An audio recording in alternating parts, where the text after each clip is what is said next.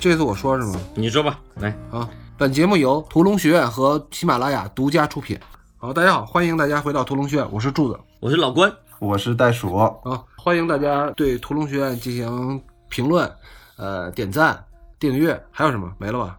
转发转发，对啊，感谢大家啊反。正就是想尽一切办法来宣传付费我们的节目。付费，你们怎么最关键得忘了付费？哎，过了一个礼拜了吧？几天了？付费惨败，从上次付费节目到现在为止，凄惨，我。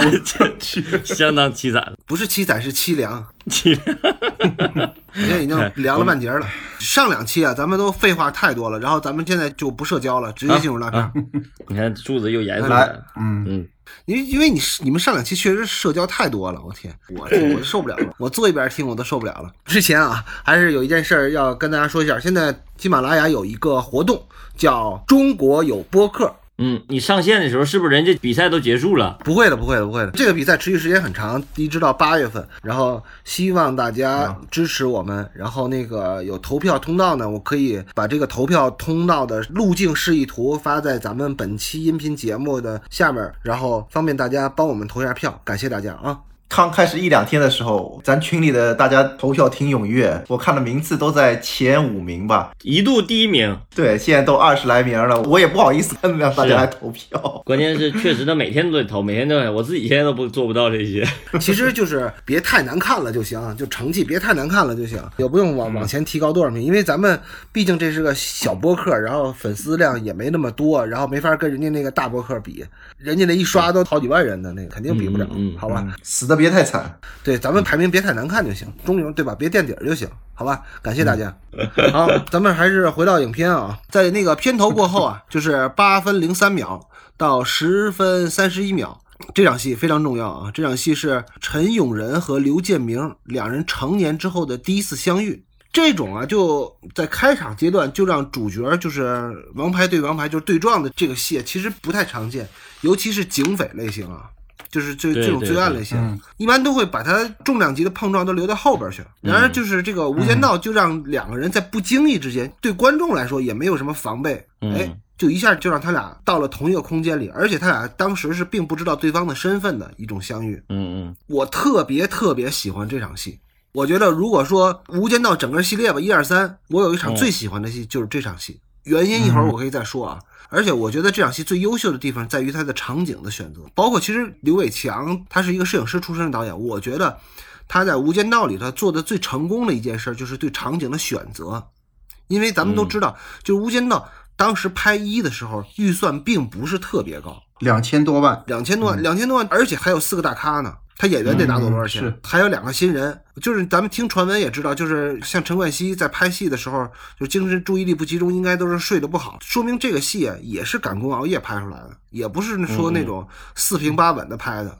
就所以说他的预算不高，所以就是说在中低成本的情况下，有的时候作为导演呢，尤其摄影师出身的导演，他们的能力的显示不是说他们对美术的要求，不是像诺兰那样，我有的是钱随便花。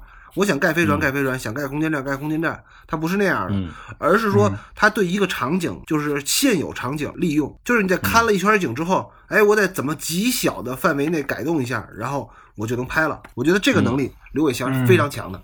这我觉得也是香港好多导演都具有这个能力的。你想，他这个片子其实当年是林建岳，算是花了个大手笔吧，两千多万。当时香港这么低迷的情况下来拍这个电影，但是我们后来看到像彭浩翔啊什么那些导演，其实我觉得看他们的那个第九导演音轨的那些片子，嗯嗯像他们的片子都会想很多办法在。特别局促的环境下，能找到一个相对合适的一个场景，就准确的一个场景。准确很重要。这个场景的选择，咱也没看着麦兆辉和庄文强写的剧本哈，但我觉得肯定剧本上也会给他提供了很多可能性。我觉得一个是选择场景是导演的工作，但也很大一部分在你做设计场景的时候，编剧也起了很大的作用。我觉得，尤其像这场戏，你像比如说像那个后面的天台的戏，有可能没准是选出来的，或者是导演和编剧一块儿商量出来，但是这种戏。很显然就是因为他有一场很重要的一个意象化的一个东西，比如说那首歌蔡琴那首歌嘛，就这种意象化的东西，一定是编剧脑子里头想要这么通过这种方式去做一个映射和做一个比喻的。我觉得这肯定是编剧做了很大的工作。这个编剧跟导演也是同一个人嘛？啊，对，编剧和导演其中其中一个人是同一个人，对对对 所以他在 写剧本的时候，应该也基本上都想的差不多了。对对对对对对，上两集不聊聊到就是我对港片没认真研究过，也不想研究嘛。但是我拉完这片以后，就录之前跟戴守还说，我拉完这个第一幕以后，我感觉哇，这片子好牛逼呀！我操，我说看明白了以后就感觉太他妈精彩了，是吧？太好了，真的。关键就是你觉得你二十年前是白看了，对二十年前看的时候就当纯港片、当娱乐片看的嘛，也没觉得它里头有多么精妙的处理。我们仨人的职业特征决定了，就是基本上摄影这一块我不怎么太参与和关心。但我头一次看到一个片，我特别想好好聊聊摄影。这个戏的摄影太他妈好了，我真是，我就感觉就是咱们先不聊你那个相对外行的东西，先聊你本行的东西啊。摄影的事咱们搁在一会儿再说，咱们还是先说到这场戏。呃，我刚才说我特别喜欢这场戏，就我为什么喜欢这场戏呢？是因为这场戏首先的作用非常强，它有一个重要性在这儿啊。它的重要性有什么呢？它首先是有个前后呼应，因为就是之前一直是青年的陈永仁和刘建明出场，对吧？但是这是第一次成年的他俩有戏的出场，而不是说前面的像那个剪快速剪辑的拍照片闪回。这这是他俩第一次以人物的形式出场。第二呢，是他还是个伏笔，大家往后看就会想起来哦。原来刘建明威胁要把陈永仁的身份删掉，那陈永仁的反击是什么？靠了一张 CD，对吧？给他寄了一张 CD 去，那个还是蔡琴的歌。然后刘建明的女朋友，也就是郑秀文演那个角色，在他们家的这套音响里边播放了这首歌，然后出了刘建明和韩琛的对话，偷录那录音。所以说，我觉得这是这场戏的作用非常多啊。然后还有一个就是在这场戏的出场也介绍了两个人物。因为我们知道后边他们每个人还有一个单独的为他们写了一个出场的戏，但是在这场戏里边，他们就略微的交代了一下这两个人物。嗯，第一个就是说，首先是对陈永仁的介绍，大家都会看得出来，陈永仁做卧底之后在黑道浸淫多年，所以他那个说话呀、做事儿也有点油腔滑调的。再有一个呢，就是刘建明这个角色就塑造很重要。为什么说刘建明这角色很重要？他首先在出场的时候，他就是个小混混。那好，那他们现在已经做到了警局里的中层，应该他应该是情报科的负责人吧，对吧？相当于咱们叫什么科长，嗯，对吧？情报科的科长。那怎么表现他从一个小混混，然后现在到了一个呃有一定社会地位的、有公职的一个人呢？他用了他非常懂音响这么一个处理，给他加了一点文化含义。我觉得这个就特别好。就是咱们经常说写人物，那是什么写人物？就是你的人物的性格特点，其实是通过他的喜好表现出来的。比如说你写你的人物。你会写他就要穿什么衣服，他开什么车，他吃什么样的东西，这个都是反映你的人物性格的。他生活习惯是怎么样的？对，咱们看那个《绝命毒师》里边，老白开那辆破车，唐尼亚克那辆车，那个是被评为史上最难看的车嘛，而且有一个车轮胎永远是个备胎。还有就是，基本上你在美剧呀或者美国电影看到开那个丰田普锐斯油电混动车，说明是保守的中产阶级家庭才会开这样的车。对啊，都是有性格特点在里边的。其实这场戏对整个的电影来说，如果拿掉也完全不受影响。就看似闲笔的一场戏，有的高级的戏就让你感觉是废戏，但是它对后边承接的作用就非常多。它又塑造了人物，又给后边做了铺垫和伏笔，这我觉得就太高级了。这场戏就特别棒。这场戏它从日常开始引出这两个主人公嘛，它其实从一开始的气质上就跟普通的港片来区隔开来了。嗯，还有一点就是在找这两个人当中的一个共通点，就两个人像双胞胎一样的有共通之处嘛。嗯嗯嗯嗯嗯。他这个人物塑造，除了这个塑造以外，还有一个就是这两个人，其实他是两个人都在塑造嘛。而且两个人的塑造实际上做了一个很重要的对照，就是咱们比如说写戏哈，写一个卧底这场戏，首先咱们从一个创作者的角度来思考这个问题，不从观众角度思考。如果要是做一个编剧来写这场戏，应该怎么写？他导演肯定脑子里想，我要写一个两个卧底。那卧底最重要的才能和能力是什么？就是隐蔽性，就所谓的表演嘛。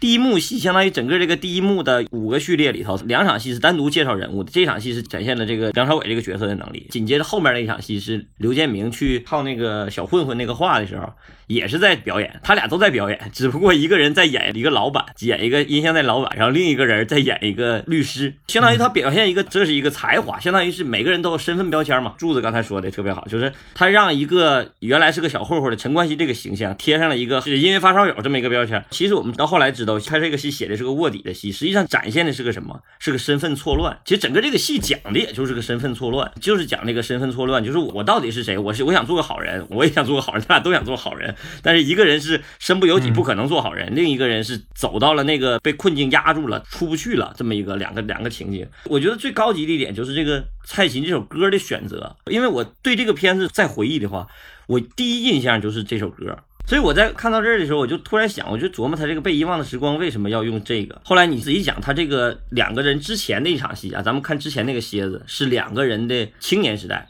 对吧？而且是两个不同的演员来演的。然后紧接着来了以后，直接就给这场戏，而且最精彩的是蔡琴他这首歌两个人各听了一遍。他放了两遍这首歌，第一遍是陈永仁给那个刘建明听了一遍，他说你听这首歌好不好听？然后刘建明又上来里头拿了一根特牛逼的线给他，又重新插，你再听一遍，两个人各自听了一遍，就相当于每个人都得回忆一下自己那个被遗忘的时光，两个人都给这么一个心理印证，然后都唱到对方心坎里了，这是一个最重要的比较。哎，我觉得这个也特别有意思，这一定是导演故意去设计的，至少是编剧是在他写这场戏的时候，就是把这个蔡琴这首歌就已经想出来了。然后这儿我就要提个问题了啊，就编剧啊在写那个剧本的时候，基本上都会一开始想到一个场景或一个音乐或者一个画面，然后会延伸出去。就比方说，可能是麦兆辉、庄文强他想到了一个音响店，嗯然后音响店里边，然后发散出来，音响店应该听什么歌？听蔡琴那首歌，嗯嗯嗯，然后蔡琴那首歌完了以后，在后面我们应该在什么地方再用到？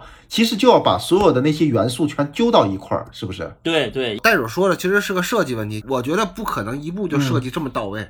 对，就慢慢揪到一块儿，把这条线相当于是做成闭环，然后通了嘛。我觉得最有意思一点是什么呢？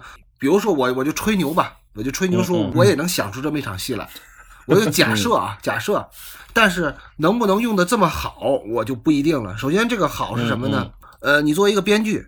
你知道你要写一个就类似于双雄对决的戏，因为双雄对决的戏，这双雄基本上都会写到他俩见面的时候，这个肯定不是《无间道》的独创啊。之前的节目里提到过《道火线》，阿尔帕西诺跟那个那个德尼罗也有一场他俩是在咖啡馆里喝酒的戏，嗯对吧？包括《暗战》，战是比较明显的，刘青云跟刘德华也也有对决的戏，但是呢，他都把那场戏赋予了特别多的东西，就是他会在里边探讨好多就挺烦人的东西。讲各自的人生大道理。哎，对对对对对对对。但是像他把双雄相遇放的这么早，开场就放上来了，而且呢，在这场戏里没有说真正的问题，哎，都说废话。你那些讲了真正大道理的，反而不是什么有用的话。真正的好台词都是废话，嗯。对他们虽然聊了一堆废话，但是你感觉每一句台词都写的特别筋道。这个品台词就只能是你品，你细品去。我觉得真的这这场戏的台词确实写得好。听完以后自己去看一看，特别有意思，真是特别经琢磨的一场戏。但是我俩都特别喜欢这场戏，但是其实你是一直没表态，你觉得这场戏怎么样？因为咱视频时候我进来晚了嘛，我进来听到你俩已经在这儿聊上了。嗯，第一句话就这也太牛逼了，然后柱子又说这也太牛逼了，老关说我去，我这回发现我就好的了不得了，然后我就满脸问号。我我告诉你，你要这么聊天儿，你就走我老路了，你知道，你就开始招骂了。无间道你负责招骂，好吧？请开始你的烦人的表演。你们就穷夸一顿以后呢，我没听到你们细夸。是不是，什么叫穷夸呀？你说太牛逼了，那也说太牛逼了，反正就逮谁夸谁那种，甲方乙方嘛，对吧？然后不是挑着画，我有点不太明白的啊。嗯嗯这场戏，然后我就进来问你们，这场戏你们看出那个刘德华跟梁朝伟两人见面，一开始每个人的正反镜头都是跳轴，这点你们看出来吧？然后你们立马说，我看出来这是各种含义。但因为这个跳轴镜头，我是觉得他们在音像店里找他们那个共通点，就是对音乐的喜好、音响的那个爱好这一点，其实能找出他们的一个共通点。但他们两个一开始见面就分别用了了，反复跳了几次轴这种手法。嗯嗯，其实我一开始看的时候我是没有看出来的，但是今天我细看的时候，我说，哎，他这所有镜头都是跳轴的，但跳的又是这么不明显，是为了有那种反差感吗？但是这个反差感我又没有强烈的感受到，心理上咯噔那种感觉。来来来，祝老师先给你讲讲，我先铁口直断这事儿。就首先，他这是因为是个实景，他没 地儿，他肯定有地儿，他是故意 跳轴的。不是老关说吧，老关说吧，但他确实是你看啊，嗯，他没有下侧面的机位，他都是正反正反正反的。呃，我们先排除。刘伟强不懂轴线这个事儿，我觉得是这样，柱子，我们的听众可能都没有完全注意到这个跳轴这个画面。你先把这个画面描述一遍，然后咱再开始说。你先描述一遍。我来，我来说吧。啊，你来啊。就是跳轴从哪一分哪一秒开始呢？从八分二十三秒的时候，第一个切到梁朝伟近景。梁朝伟从那对音箱站起来的时候，梁朝伟这个时候。人在画右，看的方向是画左。然后理论上讲，从对切的双人正反打的角度来讲，标准的视听语言的角度来讲，下一个镜头我们就应该看到刘德华站在画左看画右。但是恰恰不是，恰恰紧接着他刘德华的动作是同样站在画右，用了一个转身看的还是画左，就相当于两个人都同时站在花右，都同时看向花左。就相当于这两个人对切的轴线是跳了一下子，为什么观众看不大出来这个问题呢？我觉得这就是彭发的牛逼之处了。彭发这不是这个戏的剪辑吗？他保留了一个他的转身，你知道吧？如果这个转身不要的话，那刘伟强这是个事故了。我给你补充一下，就是为什么这不是刘伟强不会拍戏，这绝对不是事故啊！老关说完了，切回来这个刘德华转身，这个镜头紧跟着是。梁朝伟又入画了，他把他之前的那个轴线的假定性给变成真了，就这一下就高级了。然后我当时看到这儿的时候，我就有一个疑惑，你知道吧？就是我说刘伟强为什么要这么做？然后我就开始就跟我之前拉那个蚂蚱那场戏的时候，我就觉得不对劲儿。他居然能这么奇怪的用镜的话，他肯定后边有作用的。后来我就发现啊，原来刘伟强是把正和邪用视听语言，或者是用那个用这个轴线。给强调出来了，而且我们看到后来所有所有的戏都是，后来我给这个戏整个称其为叫什么叫化右之争，他把整个化右当做了一个对正义的一个隐喻，你知道不？你发现所有的韩琛的戏全部在化左，没有任何一个化右镜头，就是韩琛是吗？这个我真没注意。然后刘德华施反要跟那个梁朝伟在一块的时候，就无论如何他就想方设法往化右去，但是总也去不了。越看到后来就有意思，还有这个的结尾的时候。最精彩的就是他死了以后，刘德华终于站到画右了，然后梁朝伟终于死在画左了。两个人对切的时候，那视线关系都是。而且我开始的时候，我觉得我是不是瞎编的，你知道吗？又过度解读了。后来我发现不是，越到后来看的时候越拍大腿。我说这个有待检验，这个有待检验。但是如果你发现这是真的，这个太牛逼了。这个因为什么我要这么说呢？因为有可能就是导演在做导演阐述的时候，或者在摄影阐述的时候，就我们做创作的时候吧，他总会有一个先期的准备工作的时候。这个剧本写完了以后，你交给导演了，然后导演会做一个导演阐述，这种就特别像导演阐述写出来的东西，就是我想这么拍，但实操起来能不能实现？可能无法实现的东西，但他没没想到他给实现了，是吧？而且我觉得韩琛是最明显的，这个戏的跳轴绝对不是这一场，天台最明显。对，天台那个是他故意让你看出他跳轴，让你心理上有那种冲击感。嗯，但是这一场戏他跳轴没有让你感到太难受。对，这其实还涉及到一个摄影的原理，如果你要跳轴的话。你的背景相差不大，嗯，不明显的话，你会感觉特别难受，嗯嗯。但是如果你的背景相差大的话，呃，刘德华的背景是一片橱窗，哦对，亮灯的橱窗，白白的。梁朝伟的那个画左流的空间是一块橘色的窗帘布。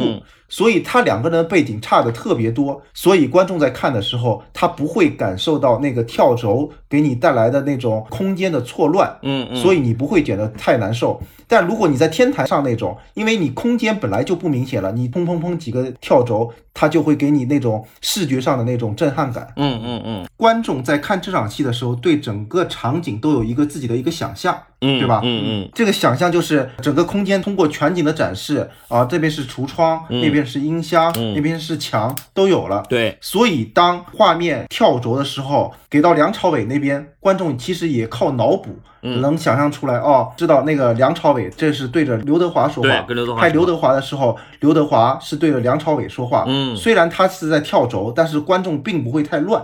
咱们还回到这场戏啊，就还不说天台这场戏，就他这个嗯跳轴最最明显的就是他要了一个双人中，他这个双人中嗯嗯。有的时候是切的是他们那个后景是那个棕窗帘，有的时候后景就切的是那个有高光的那片橱窗那块儿。嗯，它就是这样来回对切，他反而没有侧面的机位的拉。比如说咱们经常会拍四十五度拍拉背，嗯。但他没有，他全是双人中，要不就是后背，要不就是正面，在轴线两端这样对切出来的。咱们说双雄对决嘛，但其实双雄对决，如果你把它真的想到视听上来讲，又亦正亦邪，又是双雄对决，其实就是一个镜像。过度一点说吧，就有点像拍镜子。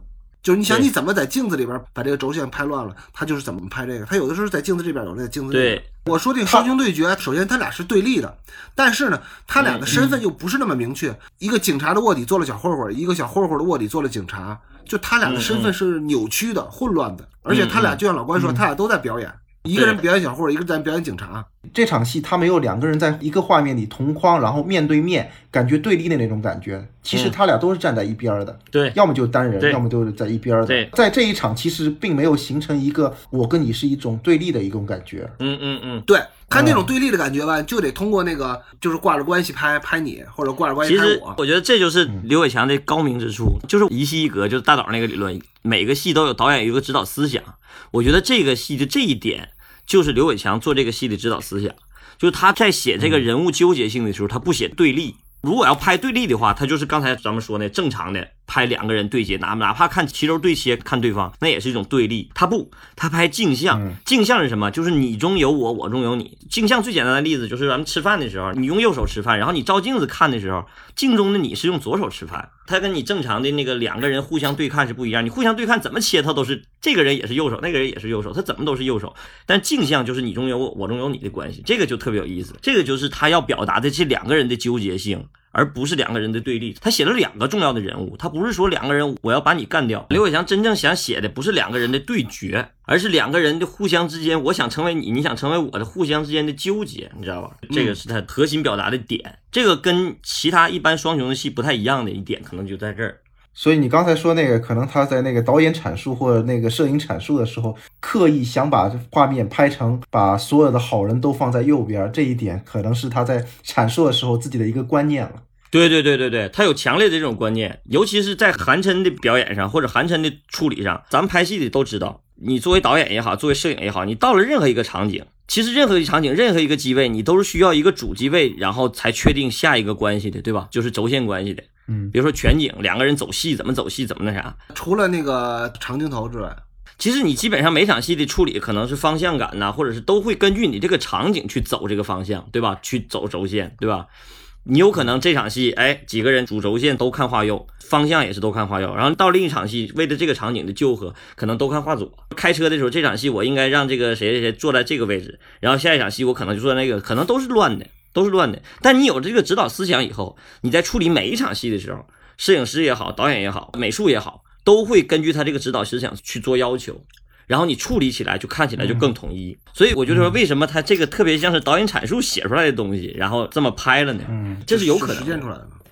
对对对对对，轴线问题是可以靠啊没错调度、场面调度解决的。轴线和调度是一个共生关系，就是我们拍戏的时候，我们都会知道，当你处理的轴线问题的时候，你就需要动调度了。这个时候的调度是镜头调度，包括演员调度，跟表演可能关系都不大。这种调度，很多人都以为调度是表演调度，就是只有表演调度。其实还有一种调度，可能是为了摄影机服务的一种调度，有很多种可能性。摄影调度就可以看看安东尼奥尼。嗯，反正这场戏看完以后，我就觉得这个哥们儿的摄影观念是很强的。你看我跟袋鼠，其实我们俩也都做过摄像嘛，没做过真正摄影师啊。是摄影师那都是高级的，我们胶片你们也没没赶上，咱们也没赶上那个时对代。我，我就是摄像师傅那个水平的。所以所谓摄影的技法就那么几种，没有太多种。但是呢，每一次呢，你能把它这个，就比如说跳轴，跳轴这个是因为咱们也讲了好多电影当中的跳轴了，每次都能把它用出新意来，这个才是你的本事。不是说所有的都是我要去体现这两个人，然后身份错位，我就要拍个扭曲的镜子，我要拍一个什么样刁钻的角度，可能那些啊都是功夫之外的东西。反而你要从你最基本功上，你再去想想你还能再做什么。这个是可能在大家工作当中更容易去做到的一些东西。然后下一场戏啊，是到了嗯十分三十二秒，一直到十三分五十一秒。其实如果按嗯场号来算，就是在剧本的场号来算，这应该是两场戏啊。一场是嗯黄 Sir 和陈永仁的见面的一场戏，嗯他们在天台的一个大管道那儿有一个会面的一场戏，就是内容嗯啊就挺冗长的，反正就是交代他俩之间的关系。然后梁朝伟就抱怨，哎呀，三年之后又三年，三年之后又三年，就是他已经卧底嗯了将近十年的时间了，就是他时候已经岁数很大了。然后他还交代了他跟黄 Sir 之间的关系就很亲密嘛，因为黄 Sir 嗯知道他快过生日了，送了他一块表，他俩有点儿，你说师徒关系也好，我觉得不太像兄弟关系，更像师徒嗯，有点父子的那个感觉在。嗯他把这两个人的关系重新搭建了一下，因为之前的搭建还是余文乐和黄 Sir。然后在这场戏的结尾呢，然后陈永仁说他要去送殡，结果没想到下一场戏，陈永仁真的是站在一个小胡同里边，感觉是殡仪馆旁边这个小胡同里边，嗯对着他警校的校长的灵车嗯敬了一个礼。嗯这个处理就非常高级了，就是说在此之前的陈永仁都是油腔滑调的。嗯，包括跟黄色 Sir 在一起的时候，对吧？也没什么正形。但是当他把那个礼敬出去之后，尤其对着是他的警校的校长的时候，大家知道，哦，嗯原来在他的最内心最深处，他还是一个警察。送殡这场戏其实他插开了两场，嗯上天台的时候插了一个镜头，就是在殡仪馆前面，对对对他们在准备这个灵车。对，然后呢，在他们天台那场完了以后，把那个警察形象给立起来了。他把两场戏给合成一场了，就是他怎么对待自己的警察身份，其实就是在讲这么一件事儿。嗯，天台这场戏其实他还是在为了建制嘛。嗯当然，我是觉得这场戏的作用还有一个，就是因为之前的信息太不够了，嗯信息不足。对对，所以他要靠这么多的台词去补足，嗯就当九年卧底啊，韩城三年，嗯下一步的行动是怎么样？这场戏的大部分是靠台词来补足所有的信息跟下一步的行动。嗯但是我觉得这反正这场话是有点多，嗯你要说作用呢，其实它也很简单直白嘛。嗯嗯，其实这场戏确实袋鼠说的，这个台词是这场戏的重要的关键点。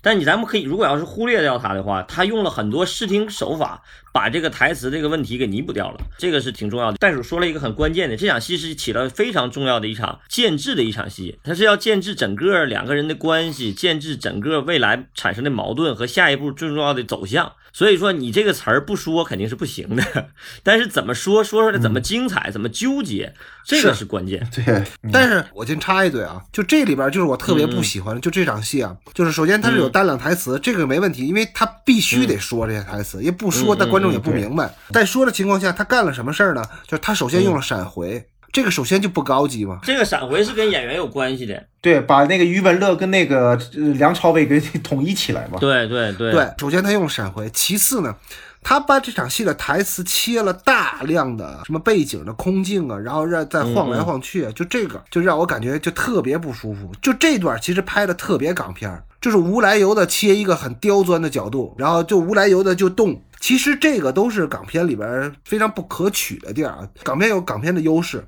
有它的很多优点，无论在摄影上来讲，还是在剧作上来讲，它都有它很多优点。包括就是《无间道》这片子也是说有很多很高级的地儿，但是这段戏确实是不好。其实我觉得这场戏恰恰印证了我刚才那个观点，他从反面印证了他这个摄影观念，他太强化自己这个摄影观念了，就是他要表达的这个两个人的亲密关系，所以他就强迫自己不给单人近景，也不给关系镜头。就强迫自己让整个一场大这么大一场戏，让两个人在同时画面里头，不要让两个人分开，这个有点像那个《冰雪暴》里边的那个女警察跟她老公，对对，她强迫症似的要求自己不切。如果要是别的摄影师，肯定会问导演：导演这场戏我给个梁朝伟近景吧，我再给个黄 Sir 一个近景，然后俩人对切一下。他就强不行不行，我得把这话说完。所以他选了各种角度，恰恰印证了就是他这个观念特别强烈。在这场戏，我要表现两个人的亲密关系，因为他台词太激烈了，尤其你看到前面的台词，两个人啊三年之后又三年，哐哐吵，到后来两个人的关系才缓和。台词很激烈，那怎么靠视听语言让这个两个人还能显得在一起更好一点？他可能就不得不采取这种手段。这场戏其实，在剧作上最高级的一点，就是恰恰是刚才柱子和袋鼠说那场，就是他把了一场天台密谋的戏穿插在葬礼这一段来写，这个特别好。就是他前面进的时候用一场葬礼进，因为我为什么觉得好玩呢？就是它是一场光明正大的戏，就是因为这俩人都是警察。但是他干的事儿是个密谋，这就是一个就是很对立统一的这么一个场景。正常情况下，咱要写密谋的话，不管是共产党也好，还是国民党也好，还是日本鬼子也好，一般都会找一个小黑屋密谋，对吧？就哪怕是个共产党的戏，你也找小黑屋密谋，是吧？我提醒一下，嗯就是他俩都在天台上见面，可以对比刘德华和韩琛是在哪见面。对这样一一听众一对比就对比出来，因为韩琛跟刘德华是在电影院。而且他这台词里头也说，我说你们卧底都有意思哈，都愿意上天台去见面。他说我光明正大，他把这台词甚至都直接告诉观众了，我为什么选择天台，我光明正大。但是他光明正大做了又又是一件密谋的事儿。如果要是俩人就是直接这么说的话，突然起一段特别诡异的音乐，我说这个音乐用的也特好，就是这场戏用了一段就是港片最常用的，就是这种西域味儿的这种叫这是什么玩意儿？是箫啊还是埙呐、反正是合成器出来，我也不知道，反正我查了一下，没查出来具体啥。你没发现就是港片特别愿意用这种乐器或者这种合成器的感觉的吗？你如果要是没有葬礼做开头，你突然给这么一段诡异的音乐进来的话，你就会感觉太奇怪了。但是你如果要是在这个场景大通亮天，你不给这么一段诡异音乐，又看不出俩人密谋。呃，我是觉得，因为这场戏如果要反驳你俩的观点的话呢，其实柱子经常说的一个，就俩人说话，你就让俩人好好把戏演完不就完了吗？嗯不要去动镜头，对，就让俩人好好演。我们之前说过好多个电影的时候，你们都说过这个话，对吧？嗯嗯但这个其实我是也能理解，就是他确实是怕枯燥，就台词太多了，他没有办法让人好好演，再好好演，观众就该睡着了。所以这个就涉及到我那个跳一下，那个闪回。然后怕枯燥了，我又换个角度，他就为了这个观念，然后又没有办法让人好好演，这一场也没办法，对是确实挺难受的。词儿这么长，你真要让镜头憋在那儿，让两人说，那也没办法。一个是刚才说的，就是这个神仙鬼，有可能是摇臂、大摇臂、神仙摇臂这个角度多角度拍。还有一点就是那个刚才柱子说那个闪回那场戏，他那几个闪回镜头，你说你不切他，观众知不知道他俩是一个人？其实观众也知道，但是刻在刘伟强骨子里头，这个商业片导演这个基因决定了他必须得切，就是怕观众看不懂。怕观众无聊。对对对，这个是刻在他的基因里头的，就没办法，就商业片导演都得这么拍，就觉得不这么拍，观众就看不懂。其实我觉得这场戏还有一个更好的拍法，就用长镜头来调度，他不切可以，就他的那个摄影阐述或导演阐述，如果写着我不切。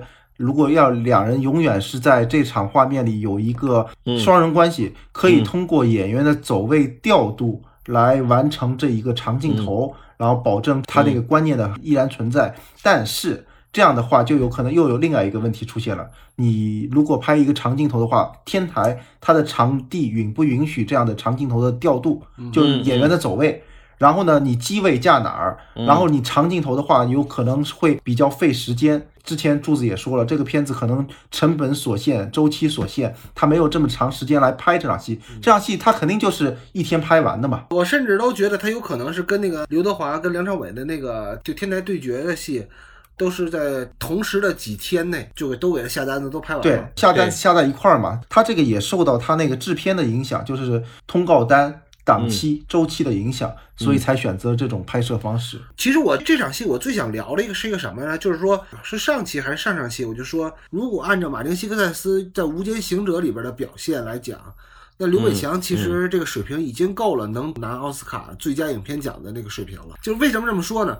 就因为我觉得就刘伟强在这部戏里边创造性的运用了很多东西。当然，这并不一定是刘伟强的独创的东西，他有可能是把其他同行港片的同行的那个经验借鉴过来的。比如说在那个蝎子阶段，他对那个庙堂的运用，对吧？比如说他对天台的运用，所以我就觉得刘伟强就是有一个优点啊，在这部电影里边特别明显，就是他对这些场景的创造性的选择。嗯，为什么我说创造性的选择而不是运用呢？因为肯定是他自己看的景了，因为他又是摄影师，呃，他又是导演，他看景为主嘛。咱们回想一下，《无间行者》里边也有警察和这个卧底会面的戏，大家想一下，他安排在哪儿了呢？安排在一个大桥下边。他解决了老关说的就是这个合理性的问题。嗯，逻辑性问题，你你警察和你的警方的卧底会面，肯定得喵悄的呗。但是那样一来是逻辑是没问题了，合理性也对了，嗯但是你的象征意味就没有了。那你象征意味味道就没有了，其实就味同嚼蜡了。说实话，嗯我觉得老马丁在选景这方面就走的太实了，过于实际了。嗯，不光是选景，包括人物处理上也很实际。对，那个跟老马丁那个片子的整体气质还是符合的。然后港片它是另外一种气质了，对你不能说老马丁选那个天桥下就不对。不不是我不是说他不对，是说他没有都没有刘伟强做的这么好。或者是他的指导思想不允许他那么做。在上一次我记得印象特别深，老关就说港片有一种怎么说呢，就是他有一种倔强的浪漫嘛。我说的这个嗯倔强的浪漫，就是他有的时候为了浪漫，他不顾一切，你知道吗？对对就比如说吴宇森的好多电影，对对对对对对，对吧？就是你看在《喜剧之王》里边，周星驰也拿吴宇森的好多片子在找乐儿，比如教堂里放鸽子什么的，对吧？嗯其实这个嗯就是典型的港片的那种比较倔强的浪漫，就明明嗯不可能、不实际的东西，他也要创造出来这些东西，比如说那个风衣被刮起来啊什么的。我觉得吴宇森这份浪漫跟徐克有极大关系，肯定的。但是徐克的那个吧，还都在古装里边。但是吴宇森他都搁在那个就是现代戏里边，所以就感觉哎嗯更出挑一点儿。然后呢嗯，我还想多说一句什么呢？就是说，其实，在我们这些不属于超一线的国度里边，嗯我们经常会更愿意去拍一些梦幻的东西。因为我跟你不一样，我是挺喜欢马丁那个片子的，所以我觉得马丁做的对。首先是更符合他那个片子，其次是我也比较认可他那种拍摄方式。《无间道》在我心目中地位没有那么高嘛，所以先入为主，这个个人感受了。这个就涉及到一个问题，还是大佬那句话，一戏一格的问题。你没发现柱子咱俩联合导演的时候拍戏的时候就有这个问题，是联合导演可能就是你如果要是功课，或者是说是你的导演阐述如果不写清晰明了、不写明白的话，你的原则性就不清晰不明了。你毕业答辩的时候，老师不也说，有些片子特别好，特别准确，有些段落可能就不在线了。对，可能就是这种。马丁之所以选择那样选，他肯定知道刘伟强有些地方拍的特别好，特别精彩，但他不能拿过来用，或者是他要做调整、做改变。其实说白了，根儿上就在于一个导演的一个创作观念，他这创作观念是统一的，是一直秉承的，这个是不能变的。所以说他一变了的话，反倒就容易不在线嘛。就像我刚才说的，就是那个闪回，作为一个商业片导演，他必须得给这种神仙鬼或者神仙移动，就是必须得给。这个是他的一个观念，这个他改不了。但你如果如果要是像比干呐，咱不说吧，咱就说贾樟柯吧，你让他给这么一个镜头，他难受死的，这这不符合他的创作观念，就这么个意思。好，咱们直接进下一场戏啊。到了十三分五十二秒到十七分三十七秒，这场戏啊是作为警官的刘建明真正出场亮相的一场戏。因为在上一场那个音像店里边，他只是说他要了两个人的一个相遇，但是两个人的真正的职业身份背景还是都没有交代的。作为对等嘛，因为刚那个梁朝伟出场完了，那下面就该刘德华出场了。情报科的长官刘建明用自己的聪明才智，假扮了一个律师，骗取了这个制作假护照头目的一个信息，从他的嘴里套出来犯罪地点那个老窝在哪。这场戏呢，就是在塑造刘建明作为一个警官，他的业务能力，就塑造人物这点来讲，其实他是比上一场咱们聊的那个呃梁朝伟的出场就略逊一筹。说实话啊，就这场戏啊，有点那种 TVB 式的浮夸，有有点想当然的那种处理。而且这场戏你不觉得特别适合刘德华来演？就刘德华演这种戏演的巨好，就就是浮夸嘛，就有点浮夸的戏，就带着那个范儿，我就是拿着那个范儿。而且这场戏，说到这场戏，我觉得也是同样的一场戏，就是在两位编剧的这个创作观念里头，肯定也是比照上一场戏。就上一场戏是两个警察光明正大的密谋，是一组对立统计，然后这一场戏是在一个正义环境。一个坏蛋的一个阴谋诡计，这个警察局肯定是是一个正义场景的象征嘛？但是他们做的事儿是一个阴谋诡计，不是阴谋诡计，也是在投机取巧。对，投机取巧嘛，他就不可能给像奉俊昊给警察局那种镜头，就大通量一个大空间。你看他的审讯室是全黑的环境，就一个顶光，这也挺假的。对说实话，在逻辑上来讲也挺假的。不光是审讯室，他包括在那个散台，就是我又又说散台，就情报哥那散台，他也是用了好多前景遮挡，用了中近景，用了长焦镜头来展现，就是让这个空间显得很局促，不怎么太磊落就，是你这个 不怎是么太磊。到底是在歌厅混了多少年啊？这个“散台”这词儿在你脑子里就挥之不去啊！就是我觉得更准确的表达嘛。这上次这个散台这事儿是在七宗罪里啊，大家可以往前找不找？其实你想啊，这两个主角的光环啊，就是通过刘德华这场戏啊，就表现的特别明显。嗯，你看上面表现陈永仁，根本就没说陈永仁有多强的能力，就表现他的忠贞，对顶多再多点坚韧吧。你想，他十年前呢，他的警校的校长出殡，他还跑到那儿偷偷去敬礼，对他来说挺有危险的。根本就没有表现这个人在黑帮里边混得如鱼得水，什么这个都没有，他就只表现他的忠贞。但是刘建明这边呢，就表现他的那个精明和能力强，这是两个人的对比。问题就是在中国人的观念里边，说实话啊，大家认为的好人并不一定是聪明人，大家更认可的嗯是一种勤恳的。呃，忠诚的人，就哪怕你能力不强，大家认为你是个好人，守信用、忠诚、有恒心，大家都会喜欢那样的人。老实人儿。对，嗯，但是呢，你要是能力强呢，大家反而就会对你有好多猜忌。嗯所以他塑造的这两个人截然不同。不是中国人的观念，我觉得这是一个普世的，包括西方世界也是这样的。就好莱坞吧，咱就说好莱坞最经典的，他这种角色往往也是那种笨笨的、那种傻傻的那种角色，这是一样的。但是从选角上来讲，哈，这个戏的选角嗯说到这儿的话，我觉得可以聊一聊，就是让刘德华去演这么一个坏人，然后让梁朝伟去演这么一个好人，这个塑造首先搁这摆着了。但是紧接着你看老马丁用谁来演好人？老马丁用那个更更帅一点的小李子去演这个好卧底人，警察，对，用丑一点的，我反正在我个人审美里头，我觉得小李子肯定是比马克达蒙帅的。马特达然后谈不上帅吧，周正。对，让他去演那么一个角色，这个其实也挺有意思的。我觉得跟这边是反，反正我是感觉梁朝伟没有刘德华帅。从真正的周正帅气来讲，梁朝伟是有味道，所以梁朝伟演这个角色是合适的。但我总感觉，我每次感觉我看到这儿的时候，我就感觉那个戏好像老马丁把这个两个角色给弄反了。他是刻意的，对，是成这是你的感觉，我觉得还差不多的。那个马特·达蒙跟刘德华还是匹配的，梁朝伟跟那个小李子还是匹配的，是吗因为那个坏劲儿、蔫儿劲儿在那儿，个人感受不同吧。哎，上次咱聊到那个《星际穿越》的时候，你俩就说马特·达蒙一脸忠厚相嘛，完我就说，我说我怎么就觉得他不像好人呢？每次看，后来我才想起来啊，我是看这个戏以后，我对他的印象就总觉得他不像好人。我对这个戏印象很深刻，对那个《无间行者》那个马特·达蒙演那个形象很深刻，所以说我把那个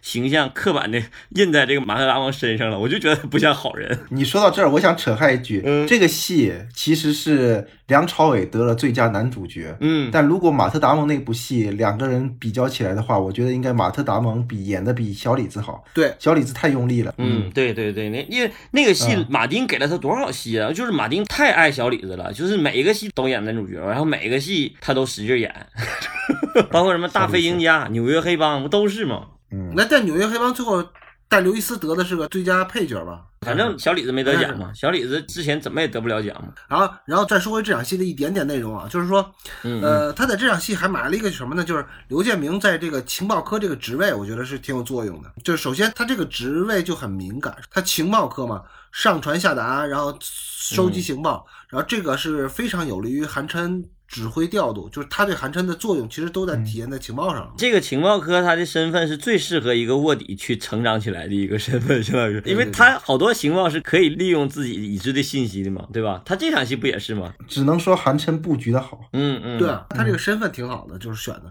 哎，我觉得这个序列是单独给那个刘德华去写这么一场戏，相当于他跟前后关系都不明显。你看前面那些戏吧，都是之前已经发生过的人了，其他那些角色他都跟别人产生关系，不管是上一场那个梁朝伟跟黄 Sir，还是再上一场。那个梁朝伟跟刘德华他俩之间都是关系戏吧，但是这场戏相当于它是一个单独的一场个人戏。他虽然说也有几个群众演员，也有几个配角，包括大 B，啊，林家栋，林家栋不也得影帝了？但是林家栋那几个人在这儿戏里头就是纯配角嘛，所以他单独做这么一场戏的话，你就需要高效建制。就相当于我们剧作的时候，我们之前都提过好多次，叫分形理论。整个戏的三部剧结构里头，其实在每一场戏、每一个序列里头，它也是有小型三部剧的。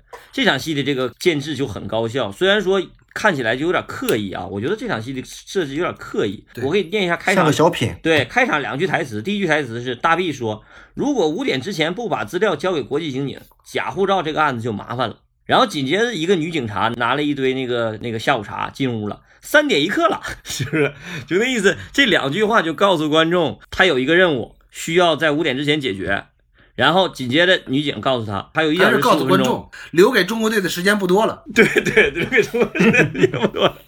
他这个效率倒是确实很高，但是确实有点刻意啊，确实这个写法也也有点刻意。但我觉得倒是在商业片里头常见这种手段，问题不大，很高效。而且还有一点就是。这场戏的那个调度里头，从那个刘德华自己给自己化完妆、穿完衣服、整完造型以后走进去，从这个场景，然后推到监视器里头，然后刘德华进入监视器，紧接着切到那个空间。到审讯室内这场，除了柱子刚才说那个他选的一个特别黑的那么一个压抑的空间，就是不太符合实际情况的那个审讯室那个情境，他用了一个非常经典的那种好莱坞式的那种双人正反打。就为什么说是非常经典式的好莱坞双人正反打？就是好莱坞式是双人正反打，就是孤立的人、不信任的人，就是给一个单人进警，然后切回来，我想要跟你好，我想要得到你信任，就给你一个带关系的双人关系，典型的双人对切。这点儿还有点没太说明白，就是知道那个造假证件那个贩子对刘德华建立起来信任之后啊，就不是单人了，就跟对刘德华就开开始挂关系了。就他是有一个逐渐转变的过程，所以他在视听上也是做的非常规矩的。这种双人正反打是非常经典好莱坞的，而且这种手法特别好用，你发现没有？特别好学，以后自己拍戏的时候随时可以拿来用。我觉得这个可以，大家可以学习一下。而且我觉得，你看，还是我刚才说那个设置问题，就是导演强烈的观念要把刘建明坐在了画右，让这个所谓的坏蛋坐在了画左。就是刘建明这个角色特别有意思，就是见人下菜碟。他跟真正的坏人在一块的时候，他永远在花右，就是永远导演就让给他处理成花右。不管是跟韩琛也好，还是跟这个哥们儿也好，包括他跟那个后边那个大 B，紧接最后这场戏最后一个镜头，他跟大 B 在一块儿，我们都知道大 B 他最后结尾也是个坏人，对吧？跟林家栋那个角色在一块儿的时候也是个坏人。导演想要把花佑塑造成一个相对正义，就是刘建明一直想要进入一个正义的领域，但他进不去嘛。结尾就是刘德华把这个事儿解决了以后，看着前面他在花佑，然后突然之间大 B 问他一句：“哎，你怎么知道这个事儿的？”他一下得到了质疑，他当时就坐不稳了，一回头。紧接着切到下一场戏，他这个处理都是每一处细节的处理，他都是让刘建明始终想要去占领这个位置，每次占领他都是失效的，都是失败的，直到最后一刻。好吧，老关有一套那个，就是在这个电影里提出来一个化右理论。到这为止，呃，两位男主角其实都悉数登场了。给这两个人专门写的这两场登场的戏都非常有特点。到这儿呢，我就突然想起来一个问题啊，就是好像是在咱们群里边有一个朋友就问了一个问题，说在创作剧本的时候，这个人物小传对这个剧本的作用是什么？而且这个人物小传对所有的工作人员它的作用是什么？是不是所有的剧本都应该写人物小传？这朋友有这么一个问题，我觉得正好说到这儿了嘛，因为他还跟别的戏还不太一样，他特意为两个主角出场各写了一场戏，所以就到这儿，我觉得是咱们可以试着讨论一下这个问题，因为我们也没有什么最终答案啊，只是说跟大家交流一下。戴叔，你觉得呢？我是觉得应该需要的，因为需要是什么？不是给自己看的，是给所有的工作人员看的。就主创部首先，剧本是给制片人，然后给导演，让他们能第一时间能知道这几个人来龙去脉在哪里。嗯因为有些东西你可能在片子当中并没有表现出来，嗯嗯但在你的人物小传里边可能就已经写了。嗯嗯，所以他的心理依据就有了，他的动作依据也会有，所以这个人物小传，我在看来，其实创作者、编剧可能是特别明白这个人的来龙去脉，但其他人可能并不理解。对你得写出来啊，嗯嗯啊，这是我的想法啊。嗯。老关呢？我觉得人物小传在我理解啊，就是跟袋鼠差不多少，就是两种人用。第一种人是工作人员用，这个工作人员其实我觉得最重要的是演员用，就是相当于人物小传两面嘛。第一面是是要用处的，是给演员看的。咱们停停一下，就是老关，嗯你先跟大家说一下什么是人物小传。人物小传大概都会写什么东西？比如说你要给别人写个人物小传，你都会写成一个大概什么样子？这个就涉及刚才我刚才说那个话题，就是人物小传分两种，一种是演员写的人物小传，一种是编剧写的人物小传。我觉得演员写的人物小传就是来龙去脉，就相当于人物履历似的。我见过那个老演员写的人物小传，就是他根据这个人物，他编出了好就是多这个人我我打断一下啊，就是你说的这个有点快啊。就是首嗯先，人物小传在你看来其实是有两种人在写，第一个是编剧写的，对编剧写是为了比如说给投资人看，或者给制片人看，然后或者嗯甚至给自己看也给自己看。就是就是说嗯。他会写一个这个人物的概述。但是你还说了另外一种人物小传呢，是嗯。演员在拿到剧本之后，嗯。他自己对他自己的那个角色的理解，他会写一个嗯。人物小传，是不是？对对对对对，理论上讲，那种小传就是可以写来龙去脉，可以写的细致白牙，你写什么都行，就你怎么有利于你理解这个人物都可以，这是传统的一种创作方法嘛。就是说，是不是会写到，比如说，呃，我小时候是在哪儿出生的？就这个人物啊，他他对他这个演员所理解他自己的拿到那个角色，我理解我在哪儿出生的啊？我小时候是跟爸爸妈妈长大的，还是跟爷爷奶奶长大的？啊，我对上我爷我奶是是哪儿的人，这我。都写出来。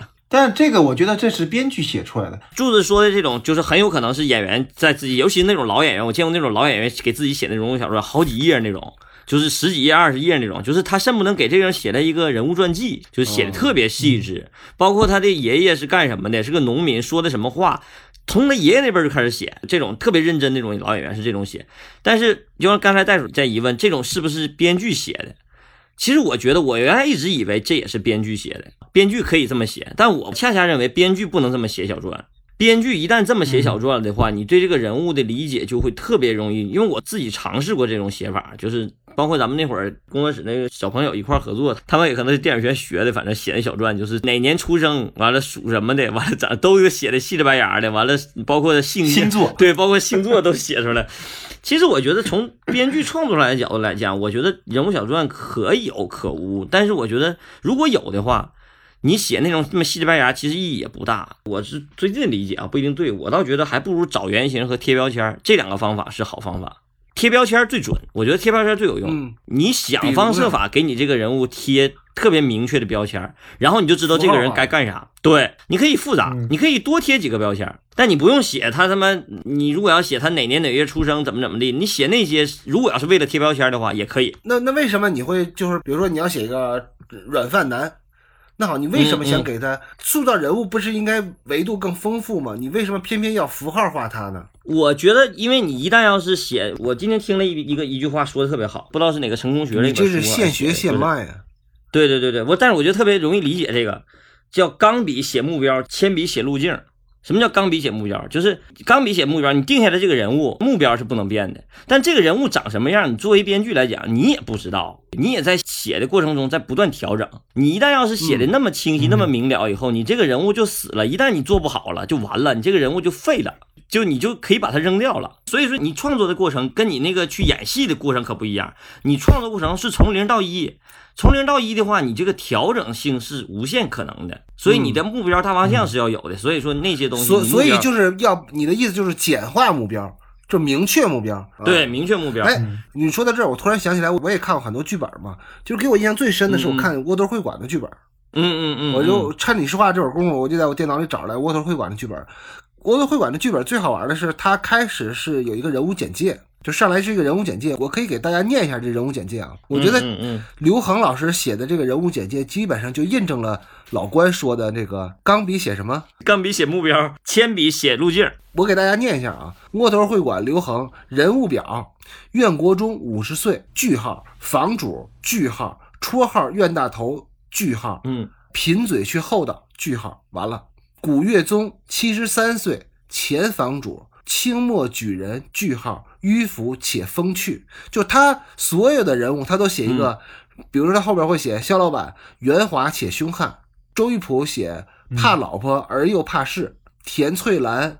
刀子嘴豆腐心，就他都会写一个一体两面，你知道吗？什么什么而什么什么，比如说后边有憨厚而正派，坚定而忧郁，单纯而浪漫，偏执而堕落。就你说他写的这个东西，大家都知道，窝头会馆全是一帮咱们看啊，就是老艺术家在演，他们会不会有更深刻的或更丰富的、更丰满的理解呢？肯定会有，但是刘恒在写剧本的时候，写一个很简短的提示。这个就是可能，我觉得就印证了老关刚才的那个理论。演员的创作就是从一到一百的创作，所以说你怎么丰富，越丰富越好，因为越丰富你也跑不了那头去，跑不了那一去，你知道吧？嗯你只能越丰富，只能越对你这人物有有帮助。但你要编剧的话，你上来就写的太细致了，就是那你就是写一个无聊的人，那所所有生活中的人都是无聊的人，都是不值得写的。而且还有一个就是，呃，即使你把它写那么丰富，就是即使你在小说里把它写那么丰富，但这些其实是不呈现在戏里边的。对，你对还是要。有你戏里边的，就刚才咱们说的，你人物的选择和人物的动作，去来刻画人物的内心和人物的性格，对吧？嗯嗯你还是需要其他的，就在剧作里那些东西的。这些东西呢，呃，你可能写了一个一万字的人物小传，但这些东西嗯是不产生经济效益的，就是从投入产出比上来说 是没有用的。对吧？这一万字的人物小传是不记在你 剧本费用里边的，所以我就觉得那三万字里边的，对对，所以我就觉得你们不如贴几个标签儿比较有用，贴几个明确的标签儿比较好有用。，但是嗯这个只是一面之词，就是老关他自己的一面之词。对对你也可以，就是咱们也会有朋友，咱们因为咱们的听众里边，还有咱们群里边也有朋友是在做编剧工作的，嗯这个可能他们有自己的工作习惯。呃，他也可能写一个很丰富的人物小传，这个都是有可能的。所以说，每个人的工作经历不同，每个人就对这件事的理解理解也不。同，绝对不是一定之规。我就是瞎白话。在老关瞎白活之后，其实嗯这个戏啊就要进入一个特别激烈的部分了，因为马上接下来的一场戏就是四位主角要纠集在一起的一场戏，一场大戏。嗯，一场对抗，有非常关键的一场对抗，而且在第一幕当中，这个整个的戏就要走向高潮了。就具体这场戏，就是四位男主角的大戏，呃，具体情况如何，咱们就下次再说，好吧？感谢大家收听，好吧？咱们下次再见，拜拜。拜拜。I've lived a life that's full. I traveled each and every highway and more, much more than this. I did it 妈